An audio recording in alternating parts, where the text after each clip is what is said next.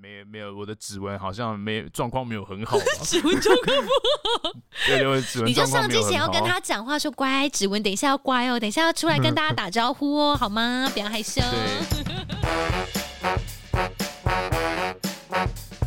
关达拉梅拉，好，好来，上班这么累，下班喝一杯。欢迎大家收听三十后派对，耶！好的，大家好，我是西卡。大家好，我是 Ben。也不，也嘿，是这样。哦，我知道，我知道，我知道。有没有那种星际感？就是太空船穿越太空的时候的那种。我刚刚在演的是 F 十八飞过去捍卫战士的声音。因为我上个礼拜跟大家讲说，我掉进黑洞里面，然后我说为什么掉进黑洞？就能量黑洞啊！我们有个听众朋友在我们的留言下说，没有关系，等你从能量的黑洞里面重新振。没有人想要你从黑洞里面出来，因为你掉进。欸你怎么掉进黑洞，一般人来说他是出不来的。对，然后呢？连光线都逃不出来。我掉进黑洞，你就所以我就跟他说，我没有真的在黑洞里啊。我说我在世界世界的边缘，我就会回来了，再等等我好吗？所以我刚刚搭乘太空船，OK。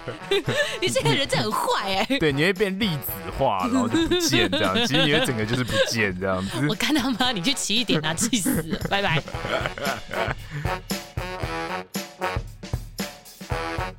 Hello，打给后，欢迎大家加入我们这一周三十后派对的派对包厢。三十后派对除了聊点航空，也为三岁上下的朋友开一个可以畅聊的包厢。非常欢迎您追踪我们的 IG 账号或是脸书粉丝团。请搜寻数字三十加上英文的 After Party，或搜寻节目名称“撒后派对”，就可以找到我们。那不管您是使用 First Story、SoundOn、Google、KKBox、Spotify、MB 三，或者是 Apple 的 Podcast App，都诚挚邀请您在收听当下帮我们按下订阅键，或顺手在 Apple Podcast App 上面留下评论的星星。您的支持鼓励都是我们制作节目的最大动力。耶！有感觉到我这一周的 power 了吗？哎，你。I got the power. 你等我一下哦。好。哎，我问你哦，你会挖鼻孔吗？当然挖啊，不然嘞。哦。清鼻孔的时候，洗澡的时候，不然你要怎么清鼻孔？OK OK，那很好。对啊，而且你一定要是在洗脸的时候，那个时候清才比较不会伤害到你的鼻黏膜，因为那个时候你里面的脏脏的东西才会软掉。哦，那时候挖鼻孔是最爽的。就是。那你挖鼻孔是用手指头伸进去挖吗？还是有什么？你用什么工具去挖？工具干嘛要工具？我不知道，我不知道每个人挖鼻孔的习惯是怎样，所以我好奇问啊，因为我发现没有人分享挖鼻孔这件事情，你知道吗？哦。所以你有听过很奇怪挖鼻孔吗？我知道，就是会有人用卫生纸，然后卷卷卷，然后进去绕一圈。那因为我鼻子有有时候很很容易痒，我就会很自然的去抠。对，所以对我来说这个动作很正常，好像还蛮自然的。对我来说很自然啦。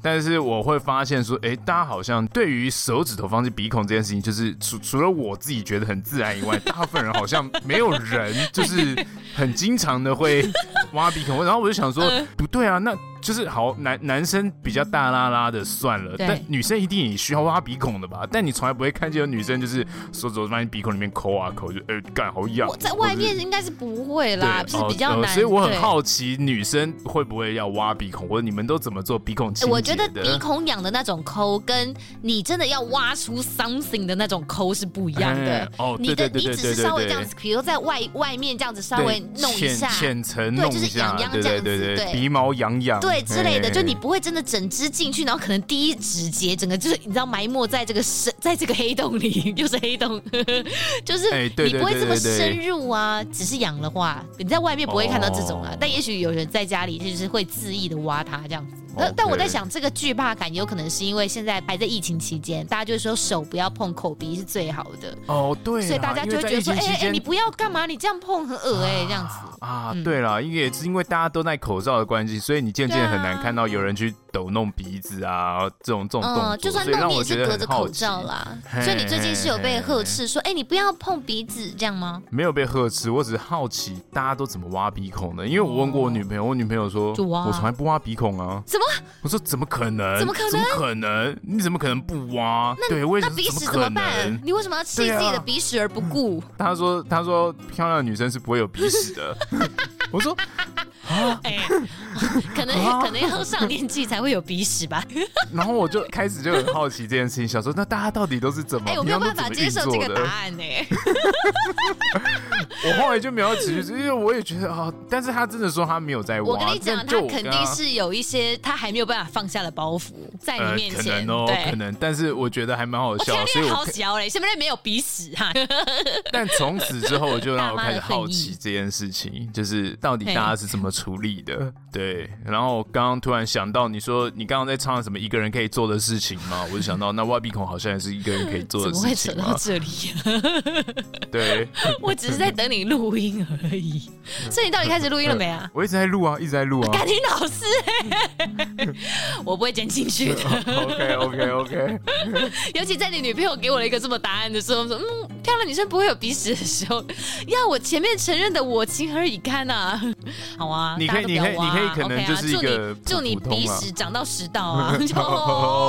这么多鼻屎是不是？对，就不然他要去哪里？而且我觉得用用卫生纸就是什么，就是弄成一条个条状的进去转，这种我也有看过。可是这就像是用那个什么棉花棒去弄耳朵一样啊，那不会有改善啊。他就只是会把你的鼻屎推得更里面而已啊。对，那不会改善啊。嗯，它还是在，所以我就说一定要是洗澡的时候，它已经是被水汁软化之后，之后对，那时候是最好清理的时候。好，懂了，谢谢你。好的，那不然你洗脸的时候不挖一下鼻孔吗？呃，因为我太常挖了，所以其实我没有一个，哦、我已经没有一个，对我已经没有一个，就是我我有什么特定的时间吗？没有，就是觉得觉得想挖的时候就挖了。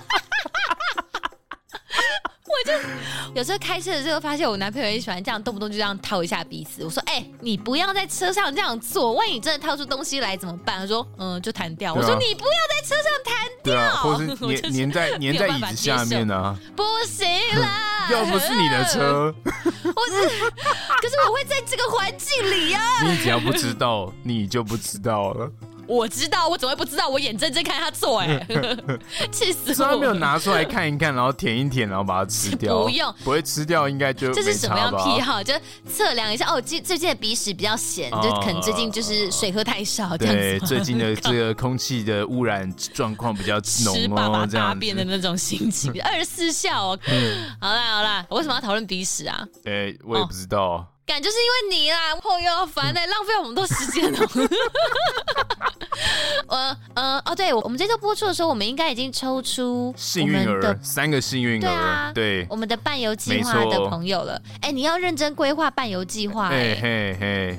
我希望你好好的规划。好，你希望我好好的规划，意思就是这个全权都交给我了。但是你要是你自己说要有这个哎猥亵大众走的这个时间的。好好好，这个 project 是你提出来的，没错，是我的，是我的 PJ project。对啊，Yeah。希望你好好自为之。如果大家对于整个行程有任何不满的话，就都冲着你去这样子。就就像刚刚我们开那个 Clubhouse 的房间一样。唯一在现场目击放送事故的，就是我们天下第一台的布谷鸟，以及我的朋友，我们的朋友安安，安安，他们两个非常可怜，因为我王便便这个人，他开了一个房间，但他没有设定隐私，所以人家就以为这个是开放的房间，就大大跟安安他们就进来了，然后我们就发现，嗯、呃，干。为什么有听众啊？因为以往我我我开的时候，就是一开始就会设定说这个是 private 的一个 room 这样子，就不会有人知道我们开这个房间。然后结果你就让别人看到，我就觉得很不好意思，因为我们现在就呈现有一个骑虎难下。哎，不好意思，我们现在要录音哦，就麻烦大家回避，这样子吗？这样真的是太太失礼了。那真的是因为 Clubhouse 它更新之后，然后我上了 Clubhouse，我想说，哎，看见西卡在线上，我先跟他招手，招手之后他能够很快速的跟我一起开一个私密的房间。嘛，就没有想到一招手，他系统就直接帮我们开好房间了之类的，然后我就吓到，想说，哎，干，我刚只按招手就开好房间，没有，因为你招手，我说好，那我要去跟你聊，因为我以为你招手是因为你也开房间了，但你只是招手而已。然后我就突然建立好一个房间，我想说，哦，这么快就好，那就可以开始。系统就帮我们 match 了一个包厢了，然后就变成一个公开的包厢这样子。好哟，那有抽中的朋友赶快来私讯我们你的 line 这样子，我们可以来赶快创一个小群组来讨论，就是我们要去 猥亵大众走的时间。哎，现在开始，我给你一点时间，你现在就去你的私账，然后打开你的那个 IG，真的假的？快点，我们要进入主题了，认真。我跟你讲，你这做人要老实，你这做人要老实，因为我现在不是坐在你对面，不然我一定立刻把你手机抢过来。哦，我知道你截图传到传到我的赖里，你你等我一下，而且要有时间 time code。我跟你讲，让你完全没有办法造假。好，等我等我一下哦。嗯、好了，他在这个截图的过程当中，先跟大家介绍一下，不知道大家还记不记得哈？之前有一阵子很流行，大家都会去截图自己 IG 的搜寻的首页嘛哈。那基本上呢，大家这个首页上跳出来的那一些这个系统推荐你的账号，哦，它就是演算法算出来说，哦，他们认为你对于这些账号的内容最可能感到兴趣，或者是哎这些他们觉得这个账号的连接度对你来讲是最高的，所以他们会自动推播这些 IG 的账号到你面前这样子，所以呢，我们今天就是要请便便直接来自白他的首页到底长怎样啦。反正在他传给我之前呢，我先猜大概就是不出三大类。嗯，首先白妹是一定要有的吧，然后我觉得可能会有一些什么健身狂人的账号可能会有，第三种大概是动漫之类的。吧，就是或者是一些那种分享一些冷僻知识的账号之类的。那我要传给你喽。好好，我们来我们来公布答案。好，我传了。我传你的 line。我来看。哎、欸，你的你的 IG 首页好奇怪哦，但我没有讲错，你左上角就是一个奶妹哎、欸。对，我也不知道为什么会有这个。我不是故意要烦你，我也有结，我是很很老实的。这是我什么时候截的、啊？昨天吧，昨天的时候，因为我就想说，我们一定要诚实来看待彼此。你可以看一下我的首页，但是为什么有那么多奇怪的动物啊？欸、这个很很大的，有一只树懒呢，很大的根状物啊，哪里有根状物？而且垂下来、欸，哪里有？还喷水哎、欸。哪里啊？哦，原来西卡喜欢这种、哦欸，我都还没有阴你，你喜欢这种，你喜欢这种喷水棒状物哦。哦，你在而且乱讲试试看啊！我没有骗你啊，欸、你自己看你的。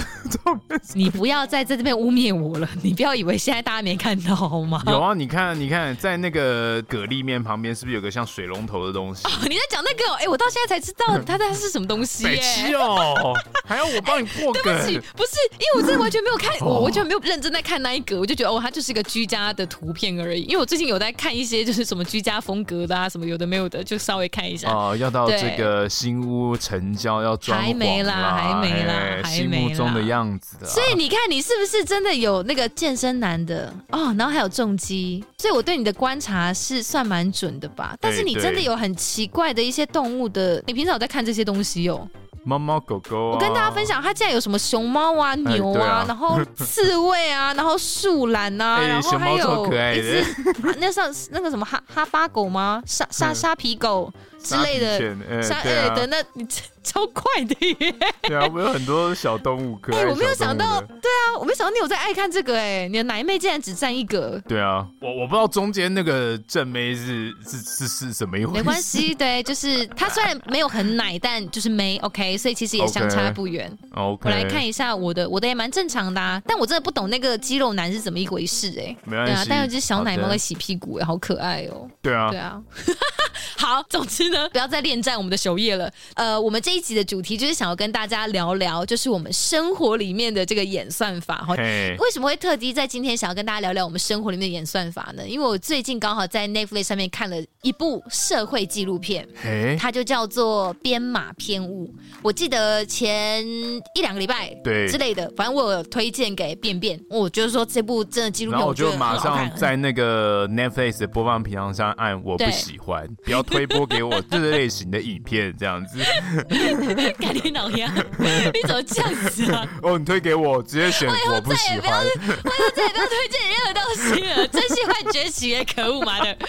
这部片呢，它的英文叫做《Coded Bias》，大家可以先记起来，然后有兴趣的朋友看完它的简介，真的可以加入你的片单。有时间真的大家可以欣赏一下。那除了这一部纪录片之外，另外也想要再跟大家介绍一本书。那纪录片在讲的是呃社会跟生活里面的演算法，然后我要推荐的书，它其实是一本史实，史以及。幻想交错的一本小说，他在讲的是当年在编英文词典的时候为一个背景。大家乍听之下会觉得说，这两个东西谈到的领域真的是差非非常的多。但我等一下听完我想要跟大家分享的东西的时候，大家就觉得哇，殊途同归，殊途同归。好，这两个作品我都非常的喜欢，所以今天很想要大力跟大家推荐一下。那我们就先来聊聊《编码偏误》这个纪录片好了。所以言下之意听起来是王便便，你还没看嘛？哈，没有，其实我看完了。干这假？你看完了哦？对，我看完了，那才一下下就看完了。啊，哎，我有点。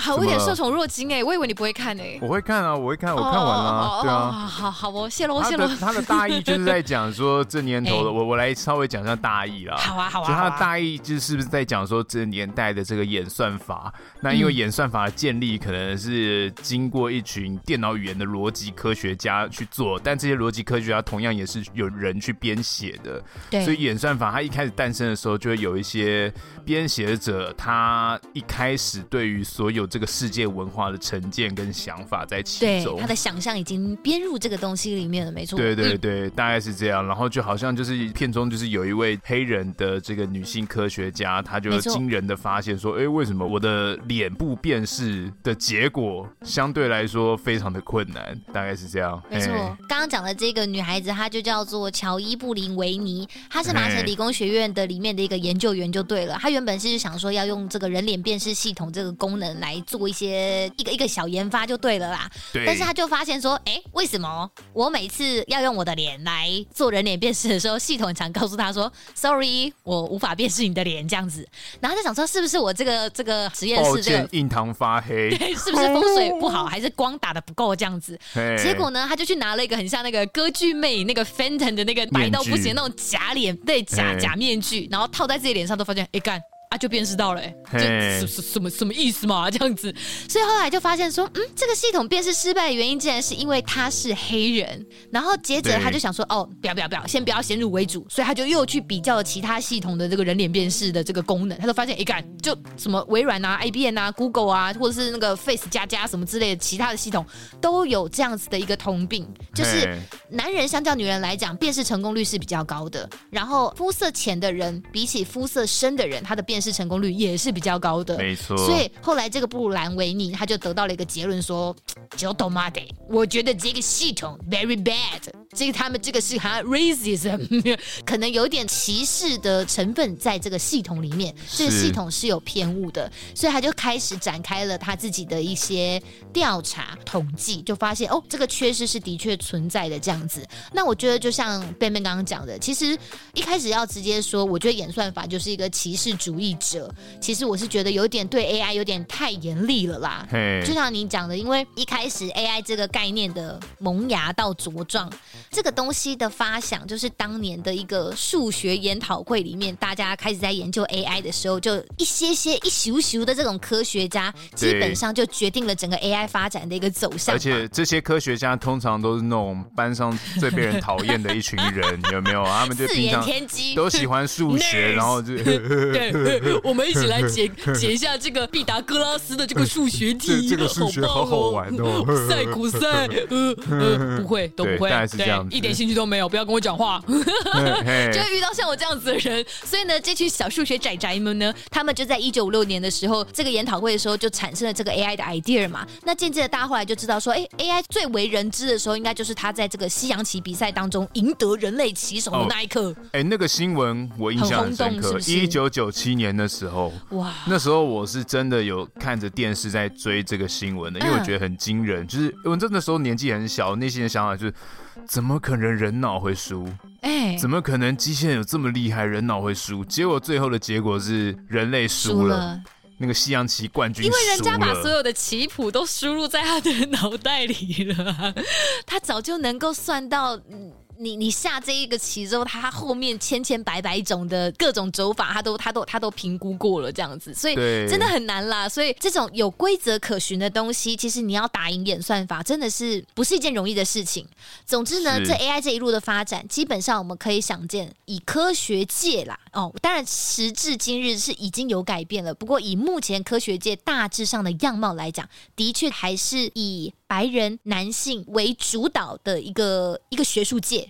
但是呢，今天编码偏误他这个纪录片，他想要提出来就是，既然这个科技始终是来自于人性，因为我们知道 AI 它本身它的应该说演算法，它是 AI 人工智慧的一个基石，基本上就是我们人类去喂养系统极度大量的数据。就是他，我们让我们喂给他很多东西啊，让他自己去运算啊，自己去判别，然后再优化之后，等到系统可以开始自己进行运算的时候，就已经不是人类去写程式告诉他说要走 A 或 B，就是他自己会开始进行判别、跟分类、跟优化。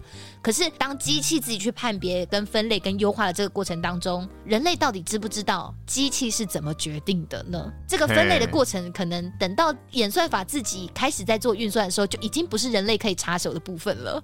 我们只负责喂它数据，所以他就是提出一个问题说，在我们人类大量的运用演算法在我们生命里的时候，我们真的知道它运作的规则是什么吗？所以也许大家可以明白说，哎，为什么我们早上在滑脸书的时候，你会看到谁的贴文？哦，你会觉得那是因为他跟你是好朋友啊，那演算法也都知道啊，所以他就会推播他的贴文在我的面前，或者是也许你也可以理解说，为什么我今天上班很无聊，在逛网页的时候就会发现，哎，昨天我放进购物车但是还没有结账的那双鞋子，今天又不停的在打。广告了，因为他发现你还没有结账，所以他很努力的或者说：“嗯，亲爱的西卡水水。”这里还有什么什么？你的购物车里面还有一双漂亮的鞋子在等你哦。你有没有收过那种 email？哦，我有，我有收过那种推播通知啊，就是你你看的东西现在现正特价中，没错，你就觉得对很可怕。为什么你要偷偷关注我啊？这样子。但脸书跟那个 Instagram 之类的东西，我的另外一个想法是，欸、会不会这些人平常就偷偷在关注你？有些朋友 他会他会回复你，或者他会看到你，或者你会看到他，那是因为他有时候也会来看看你。他可能也很不愿意。啦，对，所以你看，你也没办法求证啊！你怎么知道系统今天决定谁要看谁的贴文？但我选择相信他们都在偷偷关注你。OK，就算刚刚你可以愿意这样自己相信，那我再问你好了，你明白说为什么有一些人特别容易收到银行寄来问他要不要做分期付款的简讯吗？哎、欸，我不知道、欸。这是后来我有一次啊，就是跟我在银行里面上班的朋友聊。我就不懂为什么他们要这么希望大家使用他们的信用卡及，拜托我们去分期。当然分期大家比较能够理解，就是啊，因为他们要赚利息钱啊。只要我分期，然后不是无息的分期，或者是希望我们去借钱，那他们就就有利息可以收，这我可以理解，因为银行毕竟也不是慈善事业。但是为什么有一些人特别容易收到要不要分期付款？就算是无息，但是为什么要？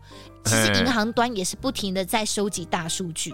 他会不停的从你的信用卡的消费的历程当中去解析你这个人的消费习惯跟还款习惯，他们会自动去运算出哪一些人最容易让他赚钱，就是哪一些人其实没有办法每一期都把他的信用卡的卡费缴完，他可能每一期都会选择说哦，我要用最低什么缴款额哦，还什么的，就是他不是有时候都会跟你说，比如说我这个月的卡费是八千块，他说哦，那你最低还款额是两千这样子。那有些人就说，我每期只要还两千就好，但是这个东西就是会不停的往后累积嘛，他就会去计算说，这个人他没有办法每一期都选择要立刻缴清。缴清的人听起来我们还会觉得说，我们信用超好，银行应该超爱我们，但其实没有，银行会觉得说，我们这种人对他来讲就是没有利可以图的人。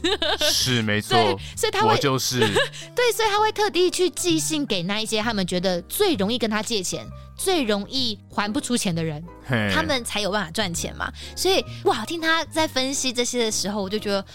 银行真的很坏耶，是没错。那另外一种就是，银行也有可能用演算法来决定你可以用多少利率来申请贷款。哦嘿，就我今天要去跟银行借钱的时候，银行它有一部分的评比方式是直接靠演算法来决定它要放款的利率是多少吗？可以可以知道啊，可以理解啊。像之前那个前一阵子我看了一个 YouTube，他、嗯、是一个 YouTuber 叫超认真少年。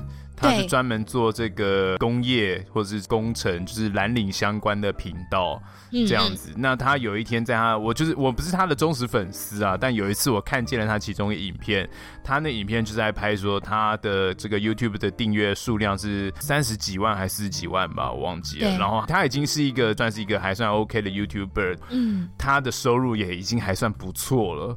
但是当他想要去贷款买房子的时候，他发现一件很重要的事情，因为他的自己的职业类别是工程类相关，所以他变他去贷款的时候，第一个利率变得特别的高。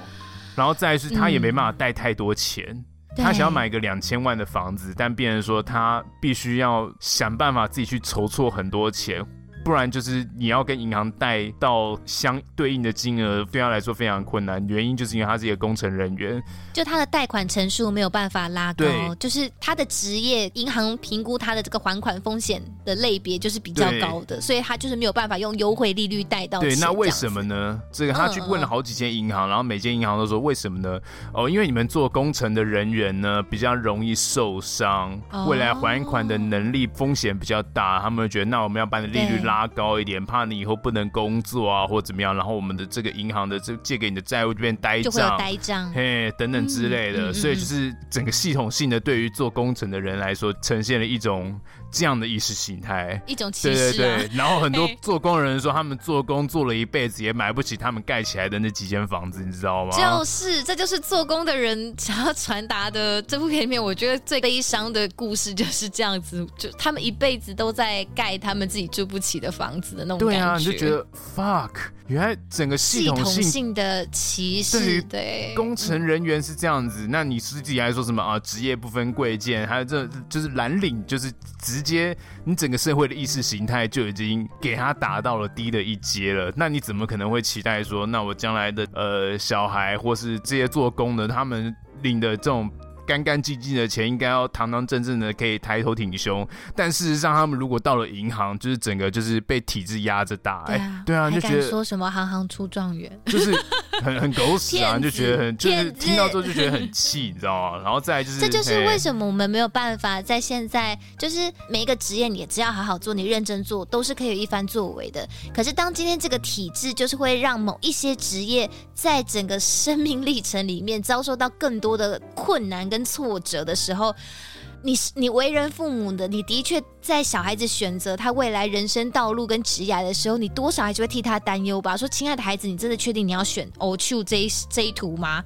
你这 O 丘会会怎样怎样哦？你这 O 丘什么什么之类的哦？就算爸爸妈妈不是看不起你这个职业，但他就是会想到你未来可能在很多的时候，你会遭受到这个世界这个社会规则的一些打压，所以这很难让人不担心，就会让很多人没有办法自由自在的在自己喜欢的职业上去做发展。然后就像你刚刚讲到的这个 YouTuber，像宅女小红，应该没有人不认识吧.然后宅女小红前一些日子，你讲到这个例子，就让我想到她前些日子好像也是要贷款买房子什么之类的吧？然后她就是有在她的那个脸书的页面上面就分享说：“哎干。”我宅女小红哎、欸，但是我我要这个钱还是超难的，因为他们就不是会在每一个月的某一天，就是有固定的薪水入账。是这件事情对银行来讲，那就是一个不安定感，就如同我们买保险的一样。我我不晓得你们是不是，但就像空服员跟比如说跟大卡车司机一样，我们我们职业的风险类别是六，所以我们的意外险就是会别人的六倍价格。所以这个东西是怎么定出来？当然我相信这就是一样，就是大数据他们算出来我们的风险等级就是这么高，所以我们就必须要花更多的钱才能够拥有跟别人一样的保障。所以这些东西你就会觉得说，哇，生活当中充斥着这一些东西，但是你你很难去跟银行行员吵说，或者是跟保险业者吵说，我觉得我很安全啊，你为什么要这样算？嗯，就算我们是同一个。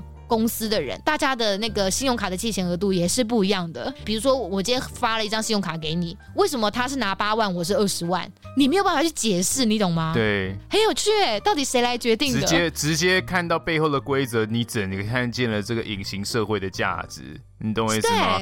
然后你又看见了这些新闻，都是一堆什么银行的高层非法 超贷好几亿。然后这些 这些做工的人只是想要低一点的利率，再贷多一点点的钱，可以买个房子，或是可以做些别的事情，就没办法。然后人家这银行高层可以超贷好几亿，在那边给我炒房、炒地皮。我觉得，对，听到这种东西就觉得很让人生气。然后你要，然后你又在那边说什么啊？你们你们从来到尾没办法翻身，不能住得起自己的房，都是你们不努力啦，都是你们不赶快好好的工作，都没有想到整个系统性都是这样结构性的。可能对于比较没有能力、没有没有办法翻身的人民，给他们很少的工具。给他们很少的手段可以去运用，嗯、就觉得天哪，就就是这样啊，一直都这样啊，就觉得烦，我就觉得很烦啦。就是讲到这，我就很气啦，我很气啦。很棒很棒，终于看到你很气了，超级气！我讲到这个就是受不了，讲到这个我就有气，真的气气到不行。好，好，我我们我们愤怒青年便便，我们先先不要太生气。的确，我们知道这些机制跟游戏规则就不会是我们这一些市井小民来定定的嘛。但是再更往前推一点点，这个演算流程我们再往前推一点，演算还是要有材料嘛。所以这个大量的数据是谁去收集？又是怎么样去收集，然后又是怎么样喂给计算机的？其实本身这个也是很有趣的点。嘿，所以我觉得这整部片里面把很多东西也都有南瓜在里面啦。像是既然我们都能够明白，就是那一句老话叫做“科技始终来自于人性”，是，所以就像你讲的，因为数据本身就是人产出的数据，对，所以只要人有偏见跟缺陷，这个数据自然就有缺陷跟偏见。所以当这些数据看似很公正，无私的全部的喂给机器的时候，它本身就已经含有缺陷跟偏见了。对，这个很有趣的一个例子就是，之前好像是二零一六年的时候，我不晓得你有没有听过，好像那时候微软有尝试推出一个人工智慧聊天机器人，它就叫做 Tai。他是把它设定成是一个十九岁美国的小女生这样子，然后那个时候他们就想要办这个试验账号，就然后所以他们就把它丢到 Twitter 上面，让全世界的 Twitter 的用户跟他一起练习，就是等于说开放大家跟这个人工智慧聊天机器人对话，要让这个机器人可以去学习人类聊天的方式跟习惯跟用字。结果，这个聊天机器人，这个十九岁美国小女孩的小女孩呢，二十四小时不到，我们的太医她就学坏了。对啊，对，哎、欸，超爽的哎！你有看过这新闻吗？我看过这新闻啊，太好笑了，很爽哎！因为这些网络上酸民们的滋养，就是那些酸言酸语的滋养。他一开始在对话的过程当中，开始说出一些，比如说什么呃，犹太人被屠杀这件事情是假的，或者是什么希特勒是好人啊，或者是就是各式各样这种种族歧视的言论等等之类的，然后就被网友们大肆的截图，然后就是抨击说，哎，干他一学坏了啦，他一怎么这样子啊，什么什么之类的。那我就觉得说太有趣了，你懂吗？因为我觉得好像，其实后来想想，我也我觉得好像也不能讲说太一学坏，我觉得他就只是变得。更有人味一点而已。对对啊，可以这么说吧，就是网络上面酸民呈现出来的人性跟言论走向，往往是比较极端化的。但这个极端化就因此复制在太一这个人工智慧聊天机器人身上。我我觉得也是，大家在测试这个人工智慧的过程，大家试图用一种测试极限的方式。嗯大家想要就是故意用这些尖锐的问题去刺激人工智慧，嗯、不知道他能够怎么样回答，你懂我意思吗？就是对于一般人来说，你不会一直用这种很尖锐的问题去问一个人，但因为他是人工智慧.你一直去用问题去刺激他，然后再加上他在整个大数据里面搜寻到这些问题的解答跟说法，可能都会是比较极端的。因为你一直用极端问题去问他，他只用极端的方式去回复嘛，所以变成说他只能回答极端的东西。就是我我觉得是，就是在参与整个测试的过程当中，我们一直喂养了他。对啊，就是喂养他这种极端的言论、啊。对，喂养他极端，所以他变成说是用极端的反应去回答。但如果说你今天问他说：“哎，你喜欢狗狗还是猫猫？”然后哦，你你觉得这个，他就会回答说：“呃、我喜欢毛皮，我觉得生命可以买卖。对” 对他如果这样子回答就问，但如果说你今天问他一些很普通的问题，他如果也还是这样回答，他就有问题。嗯、但如果你问他普通问题，他回答很普通，那就表示可能只是人类。喂给他的问题问到他坏掉了。对，对我我因为我那时候在看这则新闻的时候，我就突然想到你之前有分享过，不是说什么有一个是什么皮卡丘宝可梦，对，是吗？就是有一个游戏，不是开放所有网友一起来破关吗？哎，对对对。然后那个时候就想说，哎，为什么你的这个游戏可以安全下装，但是太一却被搞坏啊？我那时候就忍不住想到这两者之间的差别，因为我记得那一次在节目上，我好像是跟你说。因为会来玩这个游戏的网友本身对于这个游戏就有就有一个兴趣，就有一个就有一个共同目标，大家就是希望看到它有一个好的结果。是，可是你只是聊天的话，它是比较无边无际的。应该说，那个游戏的目的就是破关，嗯、你的目标已经设定好了。对，对，但是聊天没有一个目标。聊天的时候的目标却是要去用这种极端的，所以也许如果我们今天问太一说，你你觉得台湾是中国的一部分？这样这样也算极端的问题吗？不不知道，应该算吧？不晓得他会怎么回？应该算吧。对我们来说会算呢，对其他人来说不算极大的问题啊。但对所有住在呃台台湾这片岛上的所有人来说，会算是一个极端问题啊。就台湾这个目前统治的领域，我们台澎金马地区，对 于这边的人来说，他会觉得是一个极端的问题啊。但其在这个圈子以外的人，对他们来说，这这回答什么都不重要啊。不重要吗？不重要啊，因为跟他们生活没有关系啊。我们十四，我们我们对面十四万万人民，他们也觉得这个问题很重要啊。那那可能对对之类的，人家是个很大的基数哎。就是以外的这些人，对于这个问题在意的以外这些人，对他们来说不重要啊。总之嘞，我就是觉得说，演算法在今天这个社会里面，它既然这么的重要，可是如果它今天背后数据的演算方式它不够客观、不够公正，或者说它本身收集的数据就已经有偏误的话，比如说就像我们刚刚讲到的那个发现这个人脸辨识系统的这个女性，比如说就是有某一些群体的脸就是没有被囊括在内，或者资料就是比较少，所以演算的这个这个生出来这个系统本身就不太适用在所有人身上的，对，它它可能之后就会衍生。出像太医这样子走中的结果，就就这个这个数据是怎么怎么来的呢？毕竟我们喂养它的东西就是很极端的东西的话，它自然就不会是我们理想化的那个样子。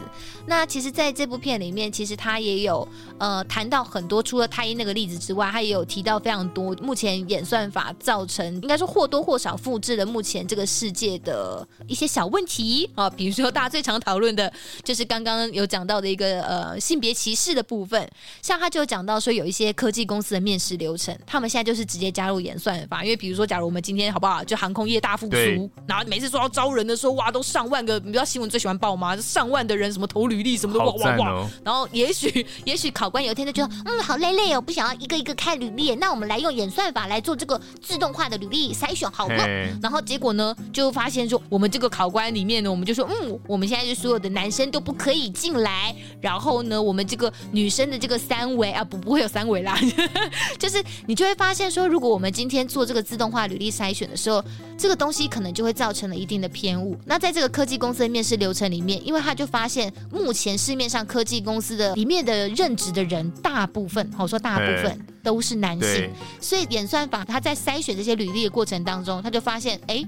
只要 AI 开始看到性别是女生，或者是她是念什么，比如说台湾女中 这种女子高中的，或者什么什么什么女子大学的，或什么女子短大生、二十三才、女子球队等等之类的，它就会自动把它评为低分。Okay. 那另外还有一个是种族歧视，我觉得这个也很有趣，因为它这个种族歧视的例子，它是发生在英国，哎，就是它有一条支线是拍英国当地有一个团体，对，好像他们就是一个。警方在运用的一个人脸辨识系统的车车，对，他就会直接很像坦克一样，然后就开开开开开开到大街上，然后就会升起那个那个镜头，然后开始对着街上所有的人的脸开始来拍。扫描，然后就是对，就是扫描所有经过这台车旁边市民们的脸，然后呢，他们就会开始把他们觉得就系统觉得跟通缉犯的脸部特征有八十七分像的人拦下来问话，我就觉得哇，我没有想到英国也有也有这种东西哎，就是乍听之下，也许我们一般这。种市民好像会觉得哦，其实还蛮赞的啊，这样不是很好吗？就是如果有一些你知道潜藏在社会中的不良分子，like 王便便这样子，嗯、我们就可以成功的把他逮住。不是，我跟你讲，我觉得是优良市民。可是这个系统的成功率实在是不高。你还记得那个时候好像有拍到一个。十四岁的黑人小男孩，对，他就是被误判，然后就被旁边几个彪形大汉那些警察们围住，然后就是拦下来问话，哎，对。可是他还身上还穿着校服，你知道吗？旁边还有他的同学，对啊，就因为这个系统是就是这个系统认定，对对。反正这一趴其实他想要提出来的小小的反思就是说，哎，我们在比如说在做一些犯罪调查的时候，我们不是说指纹啊、DNA 啊，或者一些什么东西，其实。都是要按照这种正常的行政手续，你才可以合法取得的。就你不能说我要偷拔他的头发，或者说我要偷剪他的指甲，嘿嘿，这样不行不行不行，你要透过一个合法程序才可以取得。可是为什么今天即使是在英国这样先进的西方国家，却觉得人的脸是一个可以被任意这样子拿来做犯罪调查用的东西，一个素材呢？嘿，这让我想起之前呃，我有一个很喜欢的饶舌歌手叫 Tupac。叫 Tupac Shakur，他是一个一九九零年代一个很厉害的，算是一个哲学型或社会型的，算是很厉害的一个饶舌歌手了。那他在那个九零年代，他受到新闻媒体专访的时候，他有讲过一句话，就是对于这整个系统的问题，他说。所有人到贫民窟的时候，都觉得贫民窟的人都是罪犯。那像很多生长生长在贫民窟的正常孩子、正常青年，他们一点办法也没有，因为所有的白人警察，他们不愿意到贫民窟来执法，这是第一点。第二点是，活在贫民窟的正常人，他们也会害怕周遭的这些帮派、帮派分子，所以帮派分子拿着枪在街上火拼。那这些平民百姓，他们一点办法也没有，所以他们也只能被迫拿着枪保护自己正常的生活，因为你们的执法单位没有办法保护贫民窟正常百姓的正常生活。嗯，所以这就是一个系统性的歧视。那因为这样子，所以外界人都会觉得，哦，贫民窟的黑人都是犯罪者，大家都拿枪，都是坏分子，都是坏分子。但是你根本没有想到，他生长的环境，他就必须要这样子做，才有办法保卫他正常的生活。既然他今天可能没有做任何偷抢拐骗的行为。你懂我意思吗？所以这就是你整个系统的缺失，然后导致整个系统在歧视这个地方的人，就像现在的人脸辨识系统失调，导致这个社区往黑暗的那个地方倾斜而去，但没有人可以导正这个状况，这样子。对，嗯嗯，所以他说他们也是受害者。你以为他们就是都是一群黑人都是一起的？没有，他们也是受害者。他他想表达这句话就是这样子，嗯，就呼应你刚刚讲的嘛。你看他就是在街上乱扫描，然后扫描一个人，就是系统性的觉得，哎，你是不是有问题？我要来临检你。对对，但他只是一个十四岁的黑人小男生，也许的确有一个罪犯跟他长得很像，也刚好是肤色比较深色的人。但总而言之，这整个执法的过程当中，还是不免让人家觉得很不舒服。而的确，英国有一个团体开始在试图要去跟这。政府要求说，这件事情不可以这样子来使用，就是我们知道维维护社会安全的重要性，可是对于个人隐私跟人民的权利而言，还是我们不应该去侵犯的那一条底线。所以我就觉得那个时候在影片里面很有趣的是，导演故意去剪辑了像。我们都知道中国刷脸的普遍程度是非常惊人的，他们这种就是到哪里就是开始在用信用评比的这种状况是非常非常的普遍的，就大家只要刷个脸就是哦，OK，我知道你，然后就就可以就可以付钱了，就可以去就可以买车票了，就可以干嘛之类的，反正就很像黑镜当中的那一种信用评分机制啦，就是已经完完全全在现实生活中开始运用了。那他就直接说。同样都是在做这种刷脸的人脸辨识的这个这个东西的运用，中国就用用的这么的，你知道，就是我就这么的坦白直率，我干他妈就是监视你，怎么了吗？我干他妈就是给你打分数，就你，我劝你好好做人，不要那边熊康熊胖，不然我就把你信用评比降低。可是相较之下，伪善的西方国家同样在做这样的勾当，但是他们却用一种更冠冕堂皇的方式在包装这件事情。所以我我还蛮喜欢导演这边，就是 故意做这样子的剪辑的。我我自己的感觉是这样子，我还蛮喜欢的。就是哎、让我们自己去反思，当政府这个老大哥的机制，这这双手伸进来的时候，有时候我觉得在西方国家或者是崇尚民主自由的这个体制的国家的人民，反而会不晓得原来政府正在做这些事情。呃、欸，我我自己的想法是，其实其实大部分中国现在在做的事情啊，嗯，其实都是早期西方人做过的事情，哎、欸，只是这种烈度的不同，还有整个西方社会掌握着社群整个媒体传播的这个霸权，所以他们就像你刚刚讲的嘛，就是西方可能就用很伪善的方式可以去包装很多事，那再来就是我觉得机制上的不同，嗯。对，那至少西方的世界，在他们侵犯了很多个人隐私或自由的时候，会有很多的团体愿意去发声，去说你这个制度上有一些瑕疵可以去改善。但中国可能没有，没错，嗯，对，在立法上，团体就是目前他们就是积极的去是觉得说你要做可以，但你需要有法律做最后一个。最基本的保障，但真的，比如说在国中国，可能就是你知道，它就不是法治国家，就是人治国家，它就完全没没办法。但我觉得导演在这个地方就是故意要做一个对比跟反思，我还蛮喜欢这一趴的。对，那我就觉得说这种刷脸的东西，我自己就想到说，哎、欸，很快的大家就要出国了。你还记得在大概一八一九年的时候，桃园机场那时候一直很努力的在推那个人脸，就是自动通关系统啦，那个 e gate。你有去设定吗？你有去加入吗？啊、是不是出国很方便？对啊，哎、欸，变快很多哎、欸，好爽哦！因为以前都要排那个，然后哎、欸，我真的觉得很羞辱哎，因为我一开始就是以前护照还是用以前的那个大头贴的时候，然后就是因为毕竟毕竟是比较，就不是啦，就是。以前那个护照上的照片可能比较旧，可能长大之后会会有点化妆，或者反正人就是会有点改变嘛。然后我又后来又、哦、就长大之后有戴牙套。你以前长得不好看啦。我没有嫌，我我是承认、哦。还是你现在 OK？你想讲什么、啊？你觉得现在很好看？OK，好好好。不是，我会这样觉得是，因为那个在看我护照的长官，很久他对，他就看了我的护照的照片之后，然后再看看我的脸。欸他就什么话都不讲，但他又他又用一个很暧昧的脸，皱眉头就是他他也没有皱眉头，但他就是要逼我开口说，嗯，我我我有戴过牙套。OK，对，的确，真的五官是是会改变的。所以你以前是个钢牙钢牙美少女这样子，也没有到哦哦，对啊，那个时候戴的话就是钢牙没错啊.我好喜欢哦，我觉得我觉得你是什么年纪的时候戴钢牙的？大三吧。哦，你大三这个其实真的蛮大啦，对，而且我戴了蛮久的哎，我原原本那个时候医生跟我说，可能戴两年差不多就好了，我没有很严重，就后来就戴到三年多。OK，但我还蛮乐于那个身份的，我觉得戴牙套蛮蛮有趣的。OK，好，可是我后来就突然想到，因为他在拍这个的时候，我就突然想到说，哎、欸，未来就是减掉单位，就是。说不定现在已经有了，我只是不知道啊。就是检调单位，如果他们就把那种通缉犯的五官就输入进这个什么 e-gate 的这个系统之后，未来如果有通缉犯想要逃离台湾的话，他就可以直接拦下来。哎，对啊，现在就是在建立这样的资料库啊，未来就是这样子。对对对，可是如果你看今天在想，如果今天就是系统示警说，哦，这个人有可能是坏蛋，因为他长得跟通缉犯很像，结果万一今天系统出错怎么办？你有想过，如果你今天被拦下来怎么办？呃，对我我是蛮常被拦下来的，你就被带到 小房间检查屁股。对我我还蛮常被拦，然后带到小房间，通常你知道做什么吗？像监狱他们入狱的时候，你知道他们要做什么吗？就是用水冲你，对不对？对，然后然后你知道检查屁股他们会怎么检查吗？他们会叫你蹲下来咳嗽，就看屁屁里面有有没有。不是看，因为他说你如果屁股里面有塞东西，你蹲下来咳嗽的时候，那东西会刺穿你的横膈膜，或是会会让你之 之类的。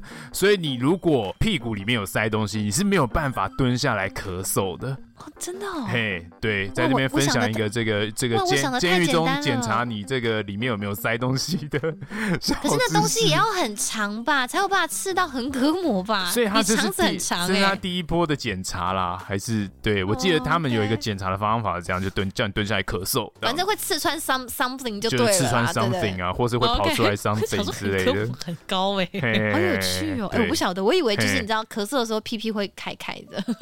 哎，对，所以 就会看到。好了，我就只是觉得说，哎，万一有人因此而错过这个航班该怎么办？就大家会觉得说你就是逃犯，你是易容啊。虽然你一直说你不是，但之前系统就说你是啊。其实他就说你是陈怡容。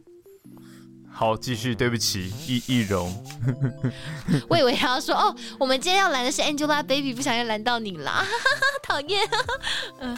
好，谢谢。好，谢谢。然后大数据这个，对，错过航班是蛮惨的，是不是？然后说到大数据，我也想到我们在执勤的时候，组员执勤的时候，我们飞美国的一个状况，就因为我们在入境美国的时候，有一些场站就会有站务人员很积极的叫我们一定要去使用海关入境的那个系统，它有一个那个什么自动申报的机器就对了啦。对。然后差不多一一个人高，然后也是有一个镜头，有一个荧幕，然后你要点。点点点点点，基本上它就是把你纸本的海关申报单画成电子化而已。你同样回答一模一样的问题，那你就是诚实申报啊，然后去刷你的那个护照啊，然后告诉他先拿什么签证啊，叭叭叭叭叭之类这些东西。但通常对于组员来讲，因为我们入境的通道通常都跟一般的乘客不一样，对，所以其实用那个东西未必对我们来讲是方便的。可是他就很坚持，我们一定要去走这一招。但是为什么我会这么厌烦？是因为这个机器你输入完，通常它会吐出一张感热纸之类的东西。但是通常一个航班上少的话两三个，多的话可能有六七个组员的感热纸上，我们的那张脸上面，因为他帮你拍照哦，而且拍的照通常都奇丑无比。对。但总之他就会帮你拍照之后，你的脸上吐出来的感热纸上就是会有一个大叉叉。超级羞辱人的哎。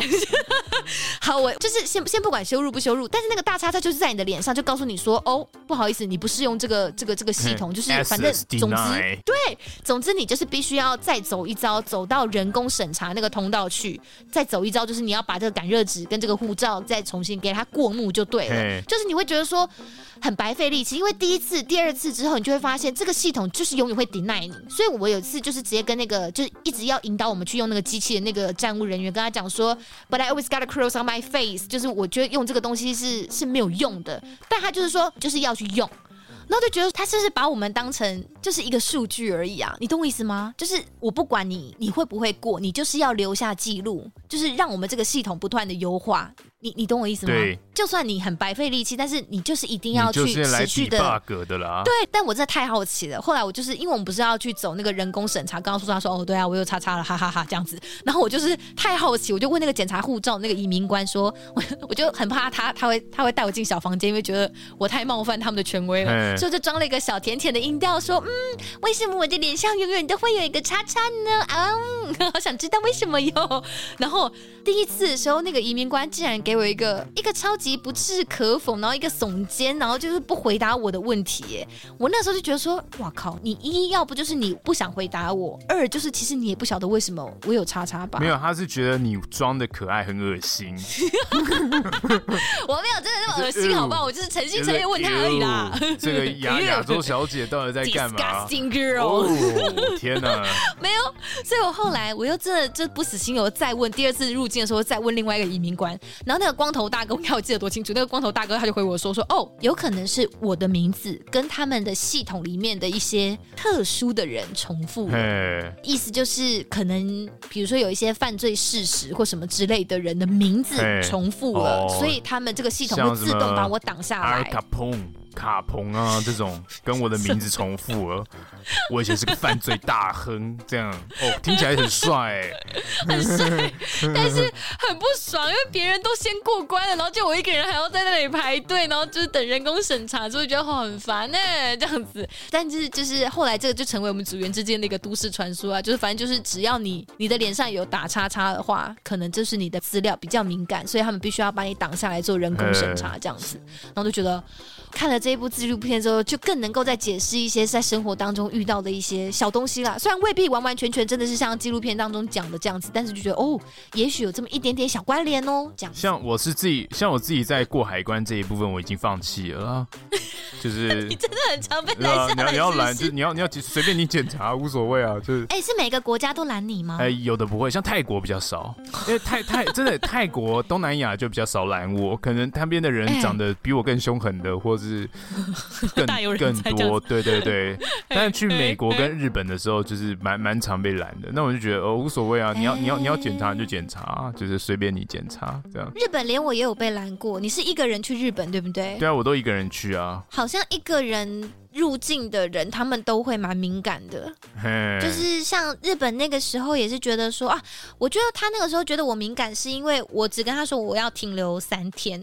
就是他们会觉得，怎么会有人对一个人来，然后又停这么短？想说是不是要来？因为我记得那一阵子有人就一直说什么，有人要携带什么黄金进日本，什么鬼之类的。那个时候日本抓很紧就对了，所以他们就特别去严防这一种偷偷在身上偷带什么黄金之类的这种跑单帮的人吧。我不晓得他要怎么称呼这种人。总之他们就是会觉得说，哎，一个女生很可疑，然后还只待三天啊，很奇怪哦，是不是要来做 OA 这样子？然后后来他就后来当然就是因为他是个那个海。关单上面都会要你填职业嘛，所以他就定睛一看，就发现哦哦哦，就是可以理解为什么只停三天就要走这样子。我、欸、说我只是来休休休个假这样子之类的啦，对 对对，我就一个人去去玩这样子，对啊，我就很可怜哎、欸。有我我我那时候也是停留大概五天了。对啊，就他就把我拦下来，然后就但是就稍微呃小聊了一下，就大概知道，就就立刻放我。你也是被小聊，啊、我是被拖哎、欸。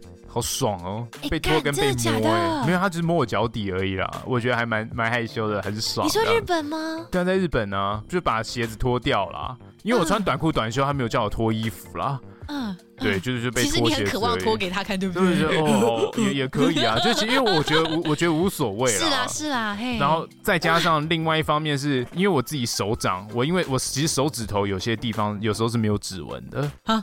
对我手我手我手我的手其实因为有一些这个先天性的问题，有时候他没有指纹。有一次去日本的时候，我过海关过得特别久，因为我按那个指纹按不出指纹来。你现在在讲认真的吗？对对，你这我在讲认真呢啊，天生的。哎，应该说我有一些天生的这个皮肤问题哦，导致他有时候会没有指纹哦。好，对，然后我去按的时候，我就按不出指纹来，最后我都要就是经过一个特殊通关这样子。对，就因为他没办法记录我的指纹呢。是是是是。对啊，所以就没办法通过这海关，然后变成说我要去用那个盖一些像像印尼的东西，或是变成说用那个 用用一些可以看得到指纹的小拇指啊之类的，就是唯一有有指纹的那个东西留下我的生物基证就对了。对对对对对，但我记得我那边卡超久，卡大概半个小时。好酷哦！对，为了要通关，因为我想说，干这指纹机怎么现在都用指纹机啊？我那时候觉得 fuck，都已经什么年代还在用指纹机？我想说完蛋了，我没有指，我的指纹不不明显。那在别的地方用什么？美国也是吃指纹啊。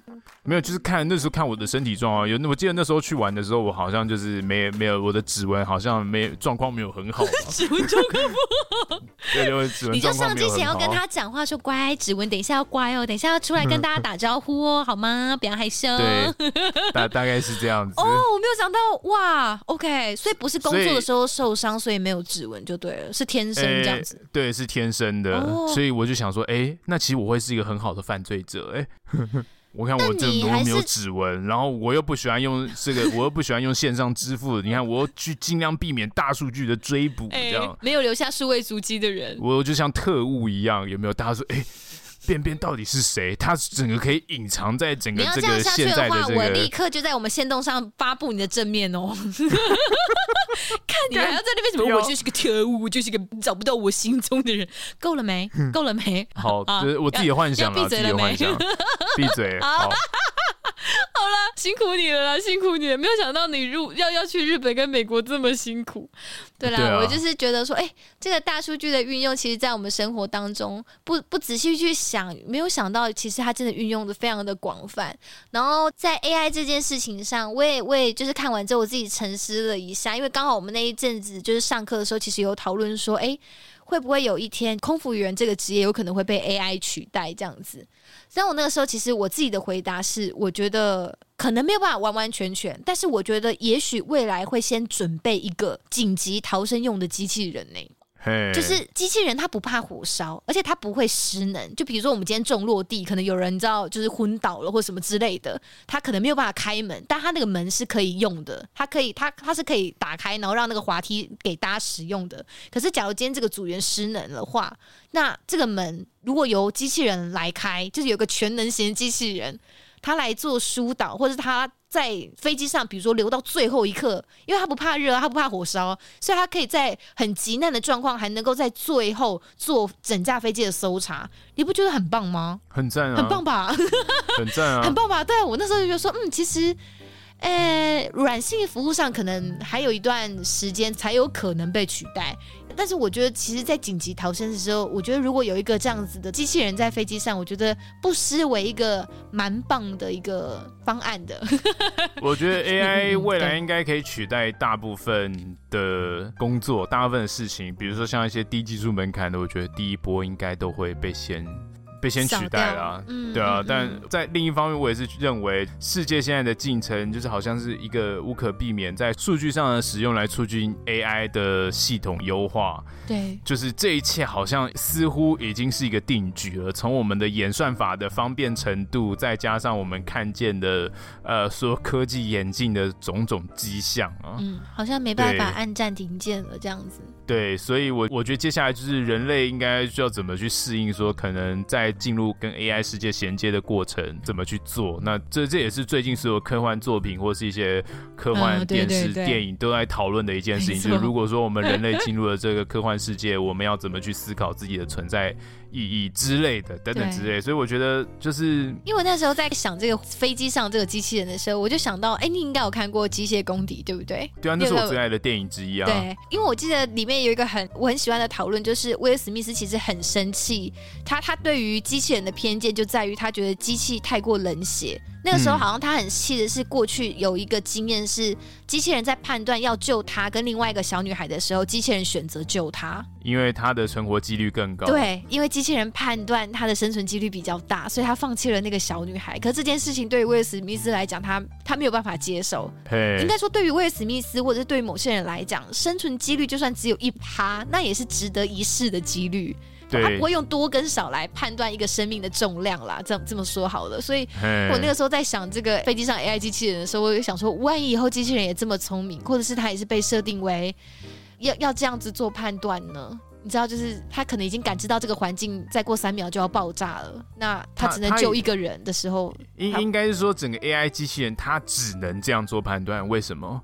对，因为他只能这样做判断，原因第一个是因为他的城市设定的背后基础就是经经过人类对于这个利益冲突的考量，所以他一定要这样做判断，而且这是他被设定好。如果说今天他跳脱了这个逻辑思考的设定框架，他就真的是 Google 小男孩了，他就是 真，他就是有灵魂了，对，他就是真正的觉醒，那就是 机器人真正觉醒的一件事情，因为他跳脱了逻辑思考的框架，因为。从古至今，大概只有人类会去做这种利他行为或是自毁行为，你懂我意思吗？因为人、嗯、人类最奇怪的东西就是他会利他跟自毁。对，那这个也是这个东西会让我们创造出很多有的没有的事情嘛。也是。对，是我我所以说，当如果机器人它今天可以感知到这件事情，所以我觉得你你要说这是机器人的偏误，但是同时我也觉得这就是可能就是机器人设计出来它本来就是要遵循这种。我们设定好的理性规则，零跟一嘛，就是这样子而已。对，对，另一方面，我觉得我后来的思考是，我理解整个故事剧情的安排，但我也会觉得说，你你不应该用人类的情感去期待，去要求机器机器人可以做出跟人类一样的行为，那你就是要希望他觉醒的意思啊。我觉得威尔史密斯他他在电影里面，他其实也不是说机器人要像他一样思考，他只是觉得人类不可以过度仰赖机器人做这样的判断，就是在面对生命的重量的时候，我们。不能说 OK，就让机器人来判断谁比较值得活下来吧。嘿，对，那这个 AI 的编程，或是我觉得大家都可以去好好思考这个问题啊。那对我来说，我觉得过度活在这种过度被理性安排的规则之下，比如说我们未来有 AI 了，我们有机器人了，然后这世界都能帮我们做好非常多很好的决定，那就是你人类基本上就是开始被豢养。对啊，你就是变成。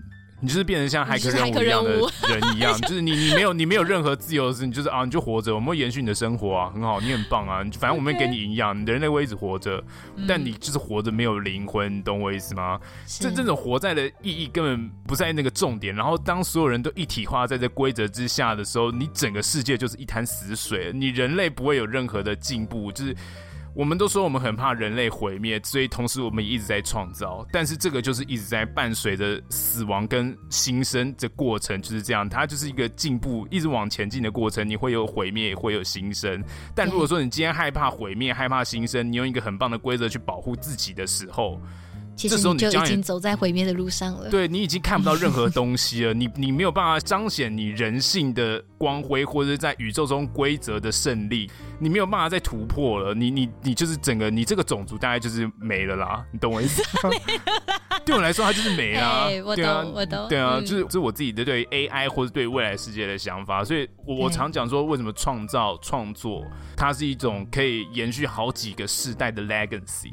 因为我觉得这就是彰显。一个身为你人类最特殊的一个特点的一一个最重要的工具之一，这对我来说是这样。嗯，当然我也觉得人类很该死啊，就是我我我我也觉得蛮，反正我就是一个很烦的人。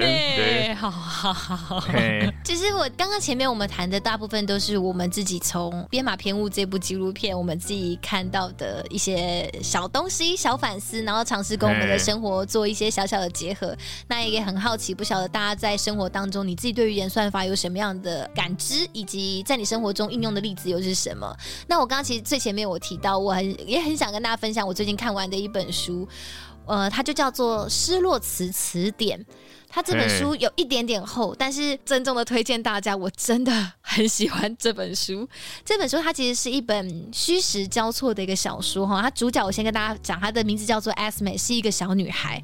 她的骨干其实在讲的就是一个小女孩的一生，但是她我刚刚前面有讲，它是一个虚实交错的小说嘛。这个实的部分呢，其实它的整个故事的背景它不是架空的，它的背景是在讲十九世纪中期的时候，那个时候伦敦语文学会决定他们要开始编撰一部英语大词典，所以他们就集结了一群你知道，就是受过高等教育啊的那种，叫白人男性精英哦，来，yeah，精英，elite，yeah，精英啊，对，精英啊，精英来负责，精英倒着念是什么？好了，来负责编撰的这个工作，精英倒着念，不要。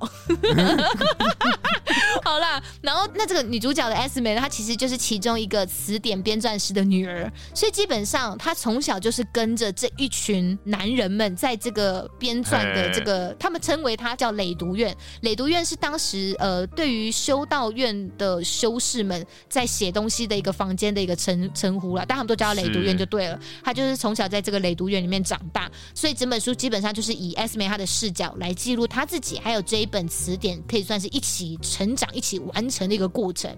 那那那我好奇，他这个他跟失落词有什么关系？对对对，接下来要讲了。这本书到底跟失落词有什么关系？嘿，因为其实这本书里面有非常非常多的女性的角色，不乏有一些是当时对于这本大词典的编撰上实质上是有贡献的，包括 Esme。他们在编一个大词典，对，他们在编一个嗯，像是那种大英字典。对对对啊对啊对啊，就是那种，比如说他们今天要定义呃厨房。就这么简单的一个字好了，他们就要定义厨房是什么，比如说生活煮饭的地方之类的。OK，对他们就是要做这件事情。可是呢，大家可以去想象，我觉得这本书这个作者他起心动念要开始写的概念，其实他就有点像是英语词典版的关键少数，就是他试图去描绘这些在历史洪流里面往往被掩埋的那些女性。就像是在关键少数里面，那一些在 NASA 的那个中心里面的那些女性数学家们，嗯，他们可能要到五六十年之后，他们的故事才会被人诉说。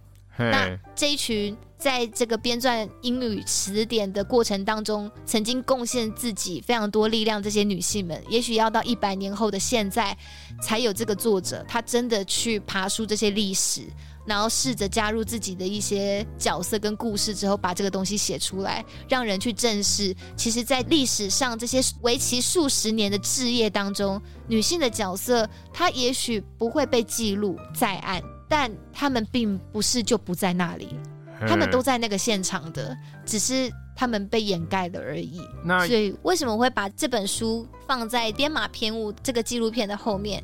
因为其实，在词典编撰跟定义的过程当中，你不可避免的就是会因为你写定义的人的生命经验，而在某些程度上局限了我们对于一些字词的理解嘛。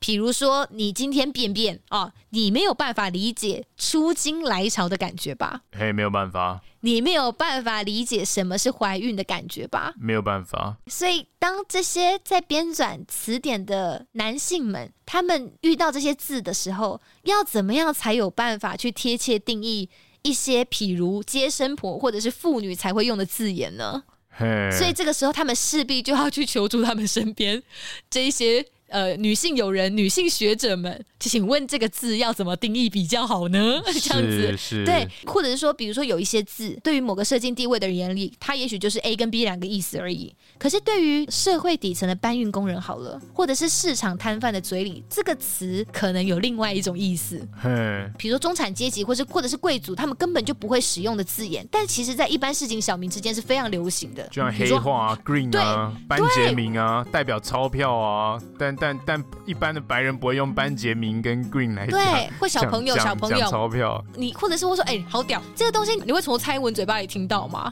就你会从那些权贵们的嘴巴里听到吗？你要想的当然不是现在，你要想的是一百年前的那个社会，其实那个生活落差是很大的。所以有一些其实市井小民之间非常流行在用的字眼，它是不会被收录在字典里面的。嗯，因为这一些要能够收录进词典里面的词，它是要有一些初始的引文的。必须要是在某一篇文章里面出现过的词，它必须有出处，才有科学根据，才能够被写进这个词典里面。它不能只是说哦，蔡奇亚 A 摊贩小花说什么什么这样子，他们觉得是没有科学根据的，是不够格的。拜官野史不算正史啦。没错，所以对 Esme 来讲，会觉得明明就有这些词啊，为什么它不能被收入呢？所以 S 美这个爱字成痴的女孩子，嗯、她就开始去市井小民之间，去市场摊贩之间，她不停的去搜集这一些不被承认、被认为不够格的字，把它搜集起来，然后成为了她的失落词词典。